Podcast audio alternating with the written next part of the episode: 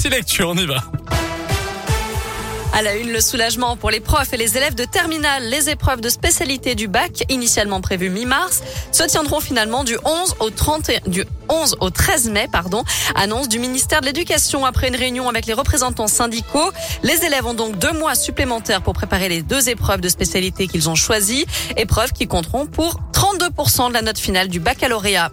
Un nouveau record dans les écoles cette semaine. Plus de 21 000 classes fermées pour cause de Covid en France. 1472 dans l'Académie de Lyon qui compte près de 28 000 élèves positifs et plus de 1200 enseignants contaminés dans l'Ain, le Rhône et la Loire. Je rappelle que le port du masque en extérieur reste obligatoire à Lyon et à Villeurbanne. Deux étudiants avaient saisi le Conseil d'État pour faire annuler l'arrêté préfectoral. Ce recours a finalement été rejeté. Elle étrangle un enfant de 6 ans en pleine rue. Une femme doit être jugée aujourd'hui à Lyon pour une agression commise le 19 janvier dernier à Oulin. L'enfant marchait tranquillement dans la rue avec sa famille lorsque cette dame s'est jetée sur lui sans raison. La trentenaire était sous l'emprise de l'alcool au moment des faits. Aujourd'hui, elle dit n'avoir aucun souvenir. Dans l'actu en France, la mère du garçon retrouvé mort dans une valise hier en Seine-et-Marne a été interpellée ce matin et placée en garde à vue. Elle s'était réfugiée chez un, chez un membre de sa famille. Une enquête est ouverte pour homicide volontaire sur mineur de moins de 15 ans et une autopsie doit déterminer les causes exactes du décès de l'enfant âgé de 10 ans. Au chapitre politique, Marine Le Pen est déstabilisée par l'annonce de sa nièce. Marion Maréchal a officialisé son retour en politique.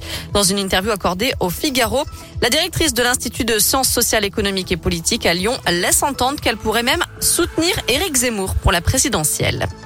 Un mot de sport avec du tennis. Daniel Medvedev rejoint Rafael Nadal en finale de l'Open d'Australie. Le Russe s'est qualifié en éliminant le Grec Stefanos Tsitsipas en 5-7. Rendez-vous donc dimanche matin pour la finale, messieurs. Mais avant, chez les dames, l'Américaine Danielle Collins affrontera l'Australienne Ashley Barty demain matin à 9h30 heure française.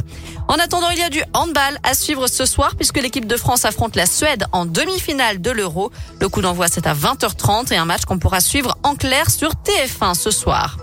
En terminant, avis aux utilisateurs d'iPhone. Cette info va bientôt vous faciliter la vie, presque.